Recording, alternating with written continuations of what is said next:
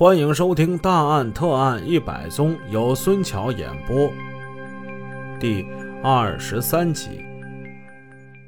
上文故事我们说到，李富林案陷入了僵局，没有一家机构愿意出具一份正式的法医鉴定书。到了一九七二年，省委派下了朱秘书长。朱秘书长可真是一个认真负责的人。他早就听说过罗法医的大名，第一时间把罗法医从农村给请了回来。他认为罗法医在这个领域是一个专家，他给出的建议值得借鉴。请来了罗法医之后，又让罗法医进行鉴定。罗法医的结论依旧为。自杀，并挥笔写下了九条根据，并在鉴定书上加盖了自己的印章。复查组经过多方面的调查，反复的查证，发现这个案件的立案根据根本就不充分，办案中使用肉刑、逼供、诱供、套供等问题十分严重。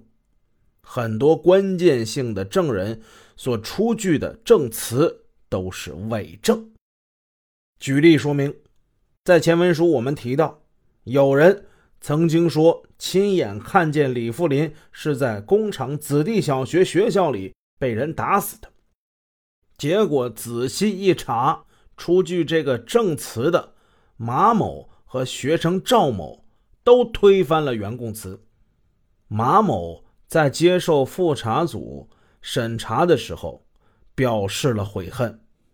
他是这么说的：“呃，当时啊，我交完第一份材料之后呢，有一个军管军管会的一个姓李的主任就找我。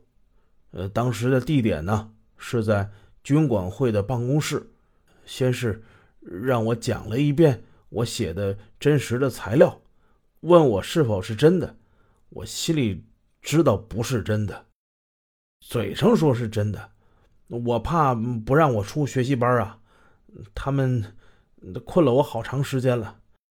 我想呢，我先头不如不编，越编事儿越大，我就暗下决心，决定不编了。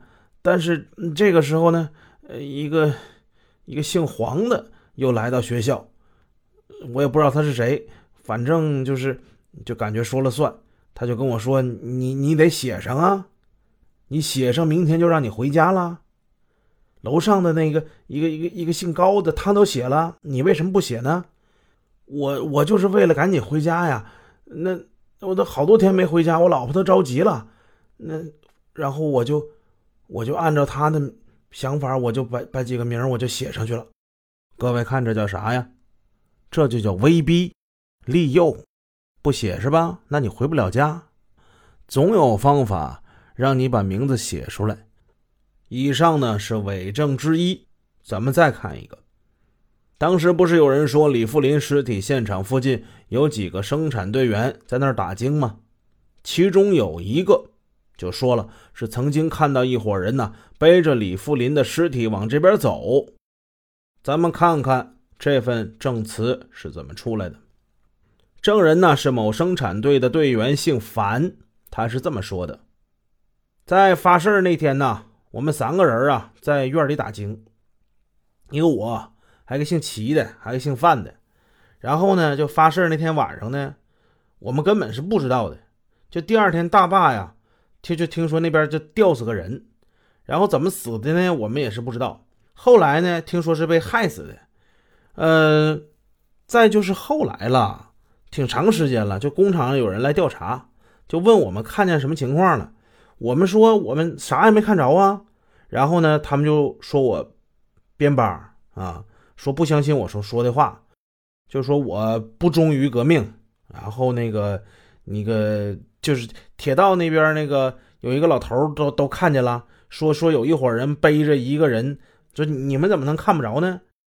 哎，你说他都说这话了，那我就。顺着他说呗，我说，我说是，我说那个是有有一帮人，就是那个就是背着人过来了，然后那个，呃，我看我看见了，但说实话，领导真没有这个事儿。他从三点钟就开始就跟我谈这个事儿，下午三点到晚上十一点，他都不让我吃饭呐，给我饿的呀。他们就那我嗯硬说啥让我说啥我就说啥呗，我心里多害怕呀，我呀，就那么老长时间晚上不让我回家呀，那我只好就照着他那个说呗。这帮人后来还找过我好几次啊，我我我我一看这事儿挺大的，我怕他们再把我带走啥的，我我就照着他们的说了，然后我也就签字了。啊，对了，中间他们还还吓唬我来着，他们说你看人家都看着了，那你怎么就没看着呢？你是不是贫下中农？你说就搁那情况之下，我我说我说我没看着，那好使吗？是吧？但是事后吧，就是过了很长一段时间，我跟我大队的干部说过，我说我根本没看见，但还有啥用啊？我我字儿都签完了。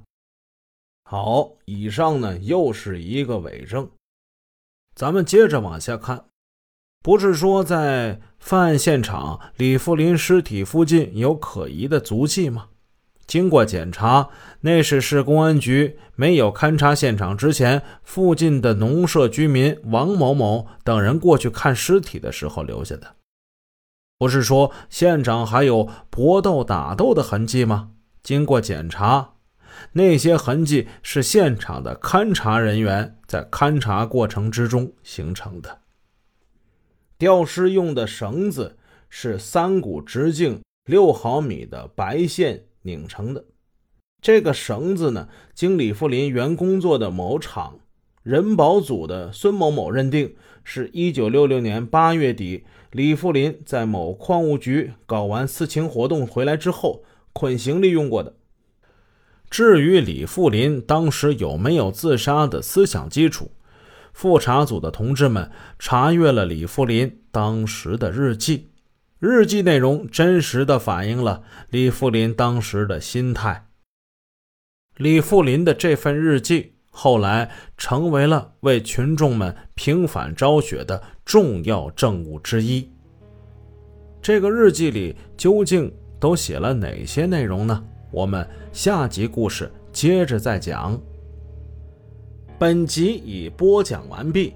如果您喜欢孙桥的作品，欢迎多多点赞评论，这样能帮助我们的专辑让更多朋友听到。感谢您的支持。